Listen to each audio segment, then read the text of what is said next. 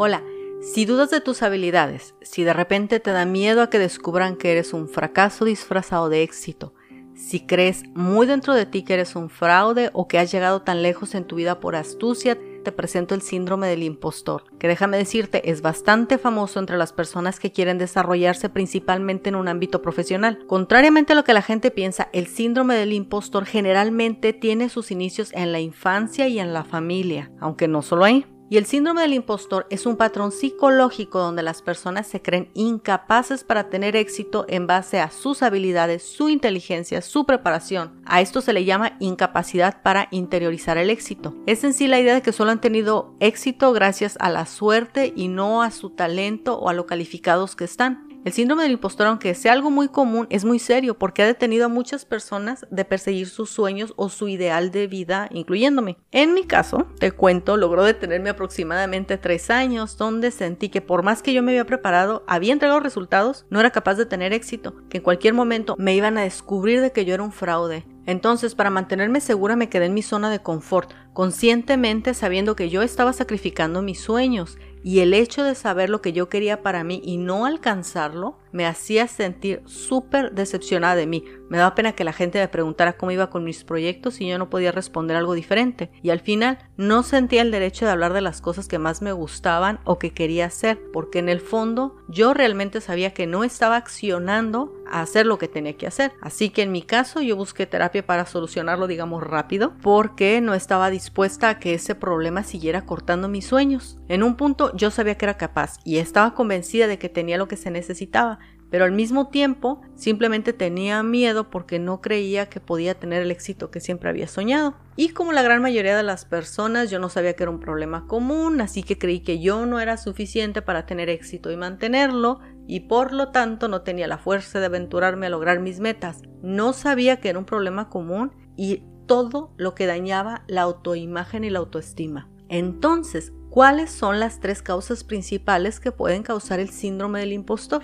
La familia, la cultura y los rasgos de la personalidad. O sea, este asunto es un asunto serio. ¿eh? En la cultura pueden ser los estereotipos sociales, el sentido de pertenencia, que quiere decir se toman que hay ciertos trabajos que los hacen mejor los hombres o las mujeres, o el sentido de pertenencia se hace referencia a que uno siempre se siente más incluido cuando los que te rodean son similares a ti. Y aquí haciendo un paréntesis, hay que reconocer que hay muchas familias disfuncionales, así que hay varios problemas que pueden generarse a partir de ahí, pero también debemos tomar en cuenta que depende de nosotros mismos enderezar nuestra propia vida.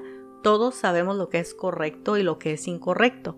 Y con esto intento decirte que no puedes culpar a tus padres si sufres del síndrome del impostor. Dentro de la familia, las expectativas familiares pueden causar el síndrome del impostor. Todo esto está basado en estudios científicos y sociales. Pudo surgir por una o varias razones. Puede ser en familias que tenían conflictos o hasta violencia, por padres sobreprotectores, cuando particularmente el padre, no la madre, era el sobreprotector, por las dinámicas familiares tempranas, lo que son, ya sabemos todo lo que son las expectativas familiares, cuando por el rasgo de tu personalidad la gente espera ciertas cosas de ti. Cuando entre hermanos se les ponen las etiquetas, por ejemplo, cuando tu hermano es el brillante, tú eres el simpático, entonces cuando el simpático intenta ser brillante, está incursionando en un área donde podría ser impostor.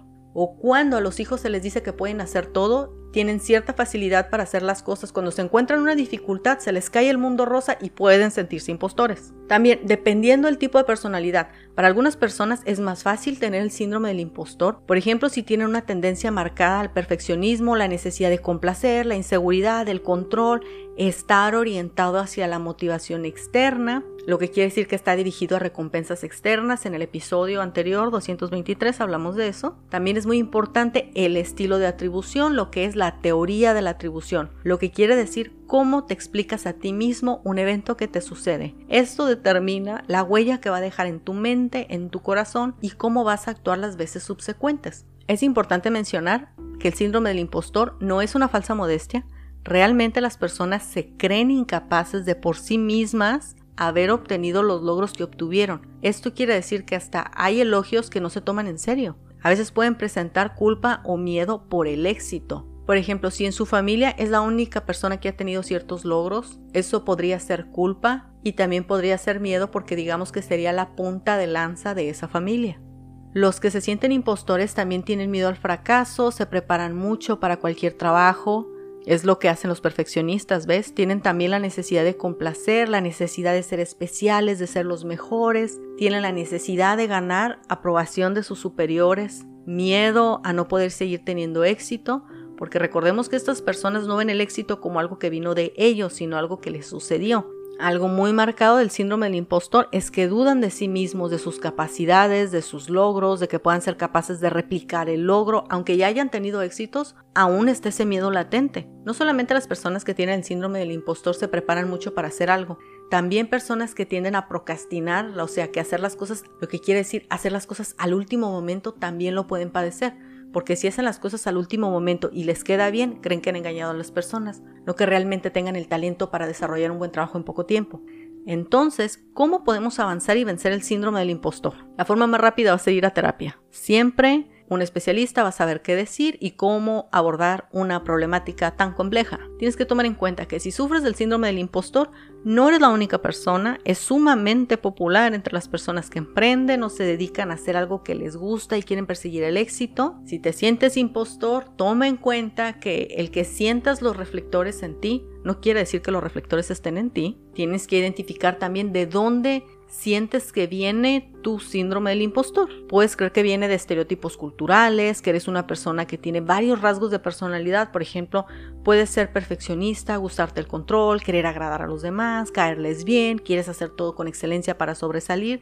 Entonces son áreas que debes de tratar. O puedes darte cuenta, bueno, en mi familia había esta dinámica, nosotros como hermanos teníamos etiquetas y yo me sentía inseguro en esta área. Lo importante es identificarlo tener un panorama de ti mismo. Algo muy útil para atender el síndrome del impostor, además de ir a terapia, es cambiar el diálogo interno. Uno siempre está teniendo un diálogo interno, tiene uno una narrativa acerca de su propia vida. Puedes comenzar a hablarte de una forma más positiva. No sé si sepas, pero tu cerebro va a obedecer tus palabras. Eso es muy importante. Y definitivamente para poder salir del síndrome del impostor, uno tiene que quitar la atención de las demás personas. Tienes que vivir más en una forma sana interna, desarrollar tú tu propio trabajo y entregarlo, no tanto estar pensando en el resultado para ver qué tipo de validación te va a dar a ti. Con la información que vimos hoy puedes darte una idea de si tienes el síndrome del impostor, de dónde crees que viene, cuál podría ser la raíz y si decides ir a terapia perfecto y si no decides ir a terapia, comienza a cambiar tu diálogo interno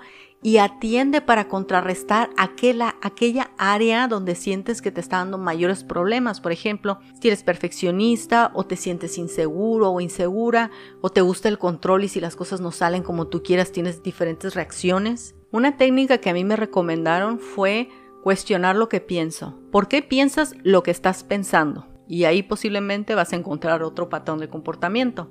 Cada obstáculo que tenemos en nuestra vida está hecho para detenernos el tiempo que se lo permitamos. Puedes decidir avanzarlo rápidamente como puedas con lo que tengas ahorita o sentarte a contemplar el obstáculo.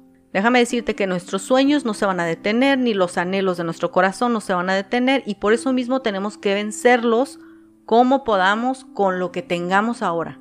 Si dudas de tus habilidades, si crees que eres un fraude, si quieres ir por todo, si tienes el sueño de hacer algo y dudas de ti, conozco muchísimas personas que han tenido el síndrome del impostor. A mí me quitó tres años, a otras personas les ha quitado otros tantos.